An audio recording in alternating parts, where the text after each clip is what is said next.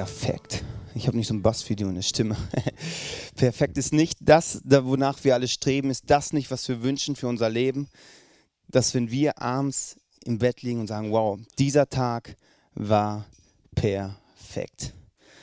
Und ich glaube, dass wir viele, äh, mit vielen Dingen versuchen, genau dahin zu kommen, dass wir sagen, hey, das Leben ist perfekt. Sei es über Beruf, sei es über irgendwelche Frauen oder irgendwelche Kinder, die man hat, über einen Beruf, über das Image. Man versucht irgendwie dieses Perfekt zu erreichen, dass man sagt, ey, ich habe ein perfektes Leben. Die Frage ist nur, was ist perfekt? Ich möchte mit euch heute Abend einsteigen in 1. Mose 1, 27 und 31.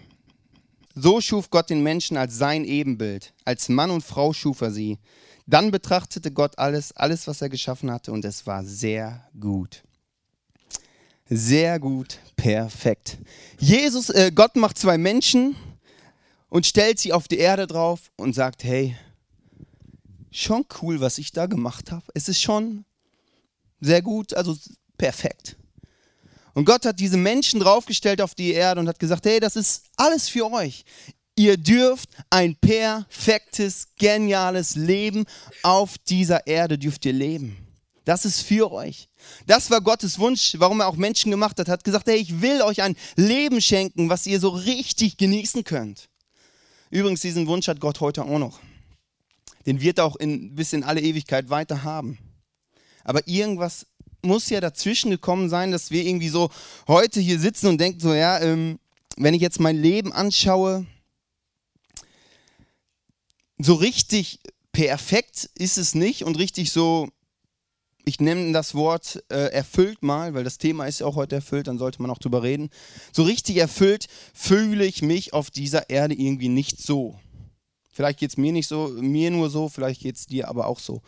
Ähm, und was ist da? Irgendwas muss doch passiert sein. Und das Problem ist folgendes, dass es einerseits Gott gibt, der gesagt hat, hey, ich mache diesen Planeten, aber ich mache euch Menschen auch mit einem freien Willen. Dass du frei entscheiden kannst, was du tust und was du nicht tust, an was du glaubst und an was du nicht glaubst. Und leider gibt es auch diesen Gegenspieler von Gott, den die Bibel nennt ihn den Teufel. Und der hat auch ein Lebenskonzept, der sagt auch, hey Menschen, pass auf, ich habe einen Vorschlag für dich. So, Gott sagt ja, du sollst ihm vertrauen. Aber weißt du, was ich dir sage? Vertrau mir, dann wirst du ein geniales Leben haben. Dann wirst du nämlich sein wie Gott. Und weißt du, dann wirst du ein Leben haben, das erfüllt dich dermaßen. Und der Punkt ist, dass die ersten Menschen, Adam und Eva, die freie Entscheidung hatten, wie wir heute auch haben, frei entscheiden zu können, glaube ich daran oder glaube ich nicht daran. Wem glaube ich? Und leider so ist es passiert, dass Adam und Eva Gott nicht vertraut haben und haben gesagt, hey, ja, gutes Angebot von, diesem, von dieser Schlange, von diesem Teufel ist auch nett, testen wir mal aus. Und eins habe ich gelernt in meinem Leben, wenn du Entscheidungen triffst, musst, die, du, musst du die Konsequenz auch im vollen Umfang tragen. Ob sie positiv ist oder ob sie negativ ist. Ich war vor zwei Tagen noch im Bett, deswegen muss, wird es immer recht trocken. Ähm, also ein bisschen krank im Bett. Also, genau. Ähm, sorry. Ähm, genau, du, du triffst eine Entscheidung und du musst auch die Konsequenz im vollen Umfang tragen, ob sie jetzt positiv ist oder auch negativ. Und der Punkt war, bei Adam und Eva war so, die haben sich entschieden, Gott nicht zu vertrauen.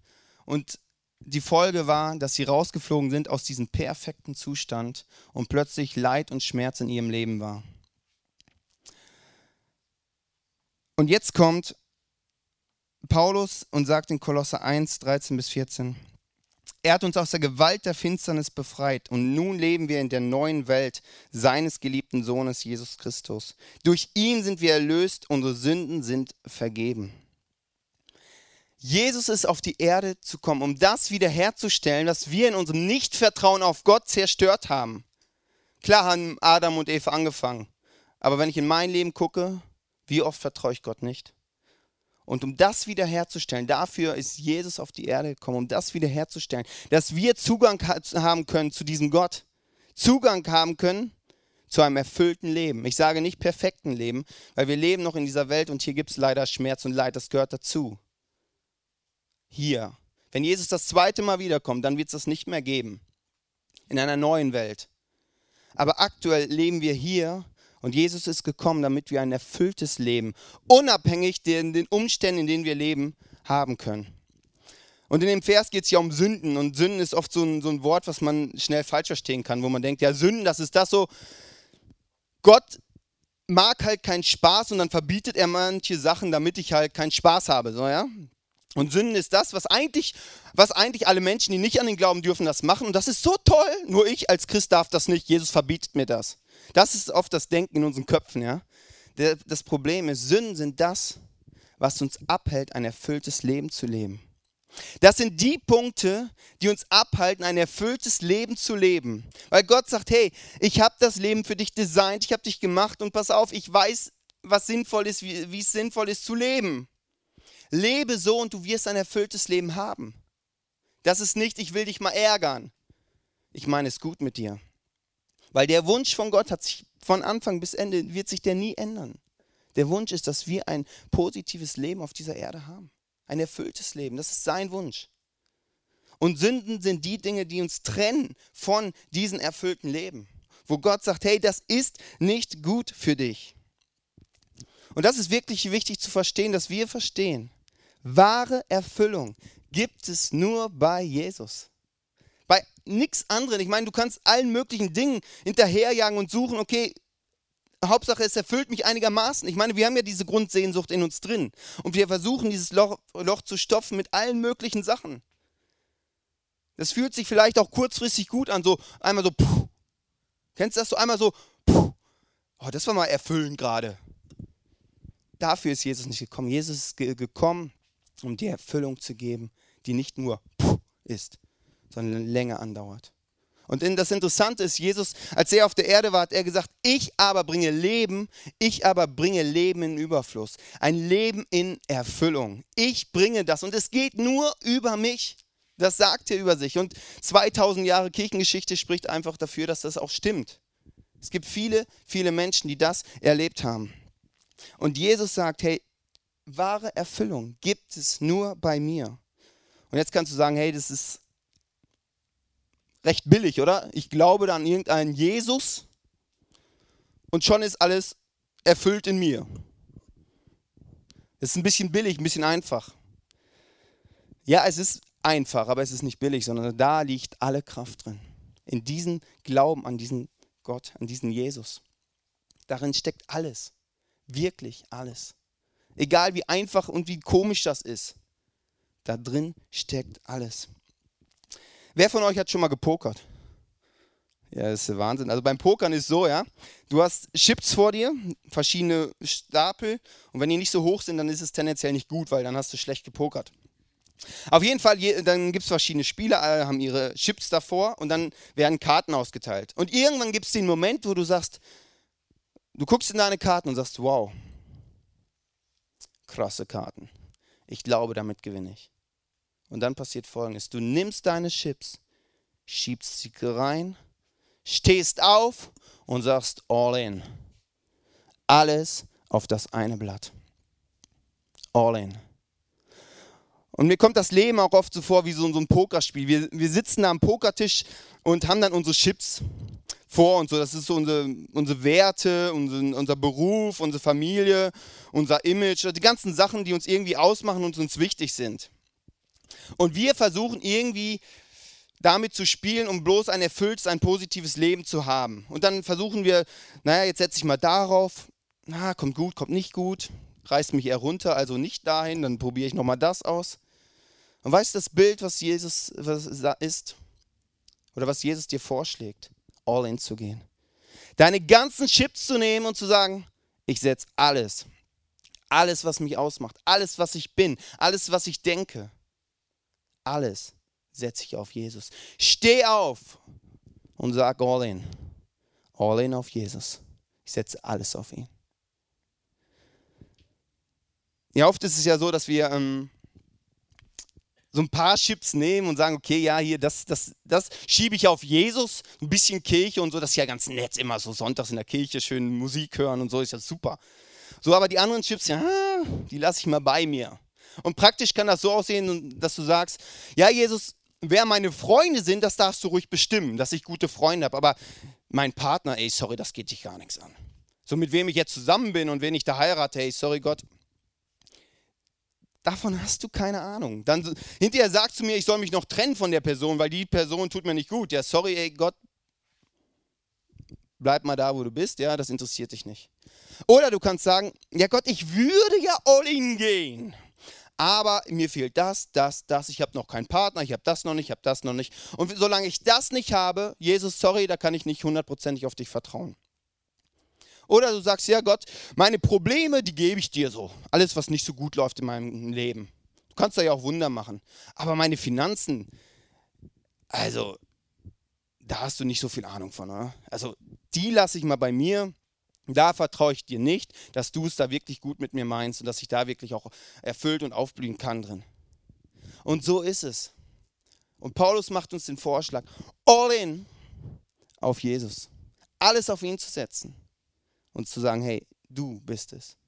Und das wird dich gleichzeitig. Und Jesus sagt selber, er schenkt dir ein Leben, ein Leben im Überfluss. Nicht so ein bisschen Leben, sondern Leben in Überfluss, Leben in totaler Erfüllung unabhängig von den Umständen. Unabhängig, wie es dir gerade geht, unabhängig, wie dein Job gerade aussieht, ob es da gut läuft oder nicht gut läuft, ob es in deiner Ehe klappt oder nicht, unabhängig von den Umständen. Und jetzt geht äh, Paulus im Kolosser noch weiter und sagt, hey, wenn ihr das jetzt verstanden habt, dass in Jesus alle Erfüllung ist, wenn ihr das wirklich verstanden habt, dann geht es weiter, dann will ich dir Tipps geben, wie du mit dieser Erfüllung leben kannst. So in, äh, ich finde es sehr interessant, in Afrika ist es so, da gibt es ja die Riesenevangelisation mit Millionen von Menschen. So, und dann sind da Leute, die nehmen dann Jesus in ihrem Leben auf und ähm, erleben die Erfüllung und dann gehen sie raus und leben wie vorher weiter. So, das, und das Leben sieht so aus, ich darf mir von den Reichen ähm, was ausleihen, klauen. Ja, und dann, dann, dann lernen die Jesus kennen und denken, ja, das ist doch normal, ich kann doch von den Reichen was wegnehmen, die haben doch eh zu viel und Gott ist doch eh für Gerechtigkeit. Aber das ist nicht das, was Gott meint so. Und wenn du das erlebst, die Erfüllung erlebst, ändert sich was und du musst gucken, wie du da diese Erfüllung in deinem Leben aufrechterhalten kannst. Das geht leider nicht automatisch. Ich habe eben erzählt, dass es einen Teufel gibt und der, dem liegt was daran, dass du diese Erfüllung in deinem Leben bloß nicht erlebst. Und wenn du es erlebst, will er dir das schnellstmöglich klauen. Und das ist wirklich wichtig. Ich habe ein geiles Beispiel, kam ja noch. Wenn du jahrelang Single bist ne? und dann Partner in dein Leben kommt, dann muss sich auch etwas ändern. Also wenn sich nichts ändert, dann, dann kommt es nicht gut. Okay, ähm, Paulus macht uns ein paar Tipps, wie, diese, wie ein Leben mit Erfüllung auch gut funktionieren kann. Und der erste Tipp ist Erfüllung in der Familie. Jetzt kommt ein Vers, der ist, ähm, okay, ich lese ihn erstmal vor. Ihr Frauen ordnet euch euren Männern unter, so erwartet es Christus, der Herr, von euch. Kinder, seid euren Eltern in allen Dingen gehorsam, denn das gefällt dem Herrn. Ihr Väter behandelt eure Kinder nicht zu streng, damit sie nicht ängstlich und, ängstlich und mutlos werden. Das sind doch die Art von Bibelversen, wo, äh, wo wir sagen, hey, das ist schon alt, oder? Das, das kann man heute einfach nicht mehr so sehen. Das war früher so, aber das ist altbacken. Das, das, das, ist, das kann man einfach mal in der Bibel überlesen. Das ist ein altes Konzept von Familie. Aber du ganz ehrlich, wenn ich mir die Konzepte von heute anschaue, wenn ich mir die Familien von heute anschaue, so richtig geil funktionieren die auch nicht. Zerstörung, Scheidung. Ich will da jetzt nicht zu, viel, zu tief einsteigen. Ich denke, man kann daraus eine ganze Predigt machen. Aber, ähm, aber ich glaube, dass der Paulus ein Ding mit meint, um Erfüllung in der Familie zu erleben. Da möchte ich mit den Männern anfangen. Ich glaube, der Job für den Männern ist es, der Familie einen Schutzraum zu geben. Zu schützen, dass, dass die Familie, dass die Frau, dass die Kinder darin aufblühen können. Warum einen Schutzraum? Das hat, ist, ist eine geistliche Dimension. Es hat damit zu tun, dass der Teufel wegnehmen will, klauen will, Erfüllung klauen will, Lebensfreude klauen will, dir dein Leben so schwer machen will wie möglich. Und da einen Schutzrahmen für die Familie zu bieten, ist sehr wichtig. Das ist die Aufgabe des Mannes, für eine Familie einzustehen, für eine Familie den Schutzrahmen zu geben, wo denn die Frau und die Kinder aufblühen können. Und gleichzeitig blüht der Mann darin auch auf. Wenn ich sonntags abends, ist mir eine Sache, die ist mir sehr, sehr wichtig. Meine Frau geht meistens eher als ich ins Bett. Aber ich gehe jeden Abend dann, äh, jeden Sonntagabend zu ihr ins Bett und sage, hey, ich möchte dich segnen für die nächste Woche. Anders meine ich damit, ich möchte mich schützend vor dir stellen, vor irgendwelchen geistlichen Angriffen, die in der Woche auf dich einprallen kommen. Will ich mich vorstellen, damit du das nicht abkriegst. Und das ist die Dimension. Und ich glaube, für die Frauen ist es ein schönes Ding, da drin zu sein und in diesem Schutz, sich, äh, Schutz aufzublühen. Und für die Kinder, dass sie gehorsam sein sollen und das tun sollen und ihren Eltern vertrauen sollen. Das ist nicht irgendwie so, naja, das ist ja ganz nett, das sollen ja Kinder machen. Natürlich sollen das Kinder machen. Aber die Dimension, die dahinter steckt, ist noch eine viel größere. Wie will jemand, der in seiner Kindheit nicht gelernt hat, gehorsam zu sein und auf, auf andere Menschen zu vertrauen, wie will er Gott gehorsam sein und Gott vertrauen? Wie, das funktioniert nicht. Das ist wichtig, dass ein Kind das lernt. Dazu müssen die Eltern auch vertrauenswürdig sein. Das gehört natürlich auch dazu. Aber sonst kannst du Gott nicht gehorsam sein und Gott voll vertrauen, wenn du das nicht gelernt hast. Du musst es später lernen. Das ist hochkompliziert, wirklich. Okay. Ähm, Erfüllung beim Arbeiten. Kolosser 4, 22 bis 23. Ihr Sklaven, ja, früher war, ähm, waren das die Sklaven, also die Arbeitnehmer. Ähm, also ihr Arbeitnehmer gehorcht in allen euren Herren. Tut dies nicht nur, wenn ich, äh, wenn sie euch beobachten und von, äh, oder wenn ihr von ihnen anerkannt werden wollt. Verrichtet eure Arbeit aufrichtig und in Ehrfurcht vor Gott. Denkt bei allem daran, dass ihr für den Herrn und nicht für Menschen arbeitet. Macht dir bewusst, wer ist dein Chef? Wer ist dein Chef? Ist dein Arbeitgeber dein Chef oder ist Gott dein Chef? Das ist eine andere Dimension. Wer versorgt dich, dein, dein Arbeitgeber? Oder Gott, wer versorgt dich in deinem Leben? Und dann tu dein Bestes für Gott. Tu dein Bestes an deiner Arbeit. Scheiß nicht irgendwie deine Arbeit dahin, weil du eh keinen Bock auf diese Arbeit hast. Gib dort dein Bestes. Kannst du auch auf Uni, Schule, kannst alles beziehen. Da dein Bestes zu geben. Weil die Dimension ist, du machst es nicht für deine Firma, du machst es für Gott. Das ist eine andere Dimension. Okay, kann man auch eine Predigt draus machen. Wollen wir heute aber auch nicht machen. Okay, Kolosser 4, 2, Erfüllung durch Dank. Lasst euch durch nichts vom Gebet abbringen und vergesst dabei nicht, Gott zu danken. Kennst du das, dass du irgendwie unterwegs bist in deinem Leben, du gehst so, dann hast du da eine Ecke und dann gehst hier lang und irgendwann schaust du zurück und denkst du, oh, krasser Weg, den ich so gegangen bin. Hätte ich mir jetzt nicht so ausgesucht. Aber Gott, danke, wie du mich geführt hast. Die Ecke, die fand ich zwar nicht so geil, aber ähm, ehrlich gesagt, die war ziemlich gut für mich sodass du zurückschaust und denkst, wow, wie krass hat Gott dein Leben gesegnet und geplant? Vielleicht bist du heute zum ersten Mal hier. Wie bist du hier hingekommen? Das ist manchmal eine sehr interessante Frage. Gott beschenkt dich in deinem Leben, auch wenn du sagst, du bist heute noch kein Christ und so willst eigentlich von Gott nichts wissen. Schau mal zurück, ob das alles so normal ist. Ähm, ja, und Paulus sagt, hör nicht auf zu danken. Mach dir bewusst, wie groß der Gott ist. Mach dir bewusst, wie groß der Gott im Himmel ist und wie reich er dich beschenkt hat. Dass du in Deutschland leben darfst. Das ist so ein gewaltiges Geschenk. Wir vergessen das so oft, dass wir morgens aufstehen und der Kühlschrank ist voll. Ist nicht normal. Ist nicht normal. Das ist ein gewaltiges Geschenk.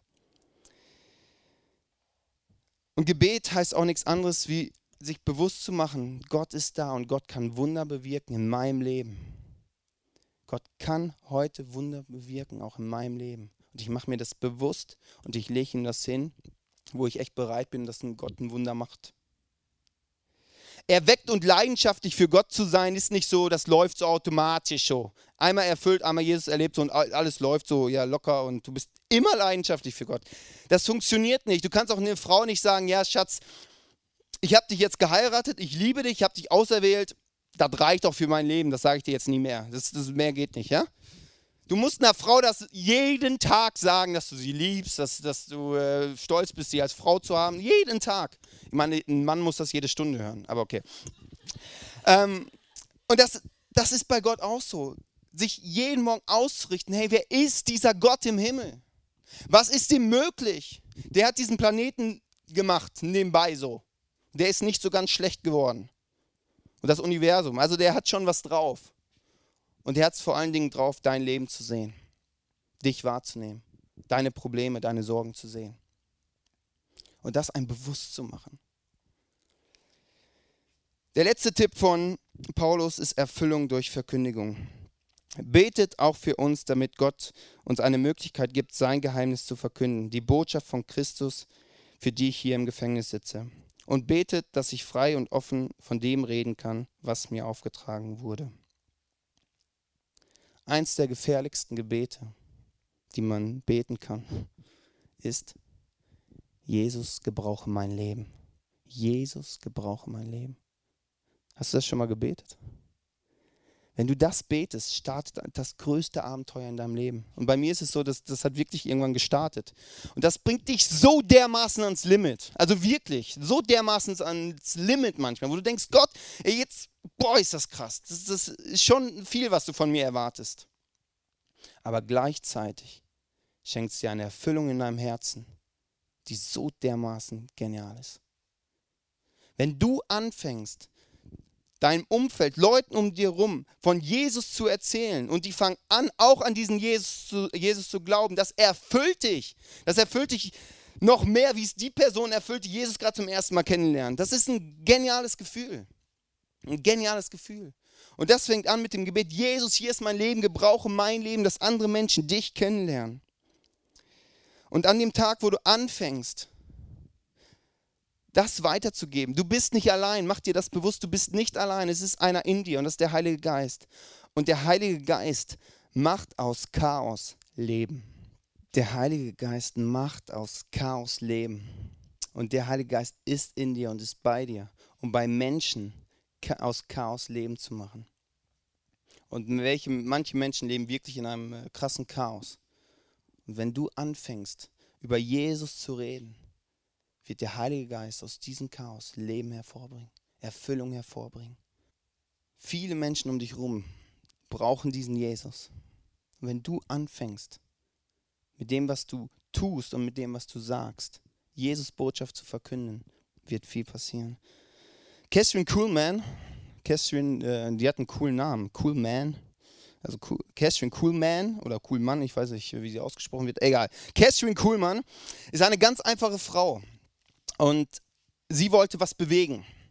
Das Problem war, also sie wollte was für Gott bewegen, sie wollten Menschen von Gott erzählen. Das Problem war nur, Catherine war eine Frau und äh, um 1923 waren Frauen in der Kirche, kam nicht so gut. Und dazu war noch, dass sie geschieden war. Und geschiedene Frauen in der Kirche hatten keine Chance, irgendwas zu werden. Sie war abgeschrieben. Aber Catherine hat nicht aufgehört, für Menschen, die krank sind, zu beten. Sie hat nicht aufgehört, Chaos, Leben in Chaos zu bringen, zu sagen, hey, diese Krankheit ist nicht von Gott.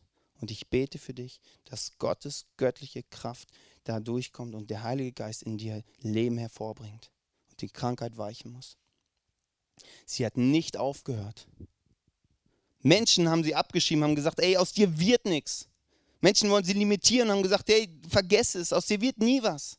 Gott wird dich nie gebrauchen. Aber Kession hat gesagt, nein, daran glaube ich nicht. Ich bete für kranke Menschen. Ich höre nicht auf damit. Und ich weiß nicht, wer dich limitieren wollte, wir schon gesagt haben, ja, aus dir wird nichts, du bist nichts. Vielleicht sagst du dir selber auch, ja, ich bin ein einfacher Mensch, ich lebe hier und irgendwann sterbe ich und that's it. Das ist eine Lüge direkt gratis aus der Hölle. Weißt du, was du damit machen kannst? Da rein, da raus. Dafür hat man übrigens zwei Ohren. Das sind Lügen. Gott hat einen gewaltigen Plan mit dir vor. Und egal, wo Catherine hinkam, Gottes Kraft war sofort da. So zack war die da. Und vielleicht kennst du Gottes Kraft noch nicht, vielleicht kennst du es ein bisschen. Das ist das, wenn du da sitzt und merkst, da ist irgendwas in der Luft, irgendwas spüre ich, kann es nicht greifen, kann es nicht beschreiben, aber irgendwas ist da. Und wo Catherine hinkam, Gottes Gegenwart war, zack, war sie da. Warum? Weil sie nie aufgehört hat, an diesen Gott zu glauben und für andere zu beten und in dem Bewusstsein, dass Gott heute noch Wunder bewirken kann. Und sie hat in vielen Menschen, durfte durch sie, wurden Wunder gemacht. Und vielleicht stehst du jetzt da und denkst, ja, wer bin ich denn? Was habe ich denn schon zu geben? Du hast viel zu geben. Ich lade dich ein, ehrlich zu werden heute Nachmittag und dich zu hinterfragen, wo stehst du. Vielleicht bist du zum ersten Mal da und sagst, ja, ähm, cool mal von Jesus gehört zu haben. Vielleicht ist für dich dran, einfach mal zu sagen, ja, was ist, wenn das stimmt? Wenn das nämlich wirklich stimmt, ist das das Brillanteste, was jeder Mensch haben kann. Was ist, wenn das stimmt? Vielleicht ist es für dich auch dran zu sagen, okay, Jesus, ich möchte all in gehen auf dich. Ich habe da Lebensbereiche, die habe ich immer ausgeklammert, weil ich dir ehrlich gesagt nicht wirklich vertraut habe, dass du das in den Griff kriegst, dass du dich darum kümmerst. Weil ich vielleicht gedacht habe bis jetzt, ja, du meinst es vielleicht nicht gut mit mir. Ich nehme meine Chips, schieb sie auf Jesus, steh auf und sag all in auf diesen einen Jesus. Und ich glaube, dass dieser eine Jesus der am Kreuz gestorben ist vor 2000 Jahren, in meinem Leben eine Erfüllung bringt, die nichts anderes auf diesem Planeten uns geben kann. All in. Oder vielleicht ist es für dich auch dran, zu sagen heute, Jesus, hier ist mein Leben. Gebrauche du mein Leben, dass andere Menschen dich kennenlernen. Ich lade dich ein, jetzt im Moment ehrlich zu werden und Gott einfach zu reden. Wenn du noch nie mit Gott geredet hast, ist völlig simpel. Rede mit ihm, wie du mit mir reden würdest.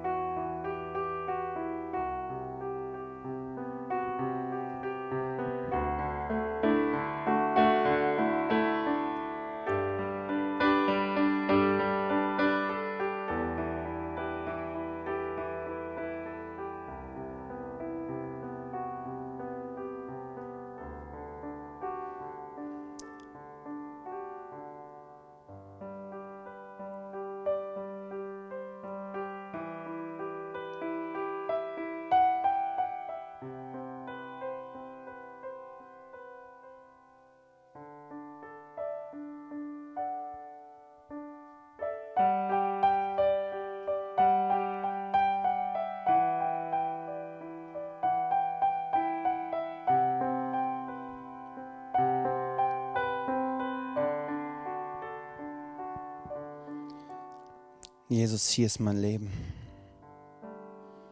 Du siehst, was gut läuft, du siehst, was nicht gut läuft. Du siehst, wo ich dir vertrauen kann, du siehst, wo ich dir nicht vertrauen kann. Ich möchte es dir geben. Mein Leben kommt von dir. Du weißt, dass es das Beste für mich ist.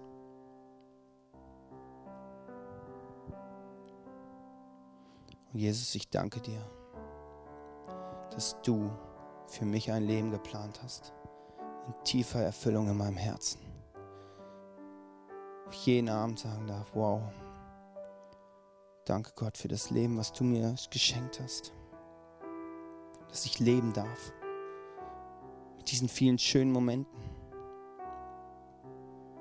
Das ist ein gewaltiges Geschenk.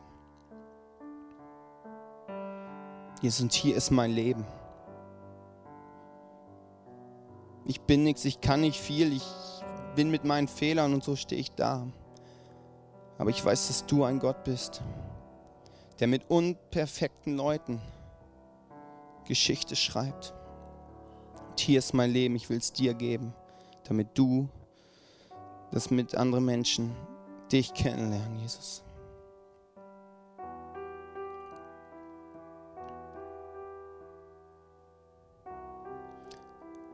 Jesus, ich möchte das spüren, dass du in meinem Leben bist tagtäglich. Ich möchte mir bewusst machen, wie groß du bist tagtäglich. Und ich danke dir, dass du keine Theorie bist, sondern Praxis bist für mein Leben, Jesus.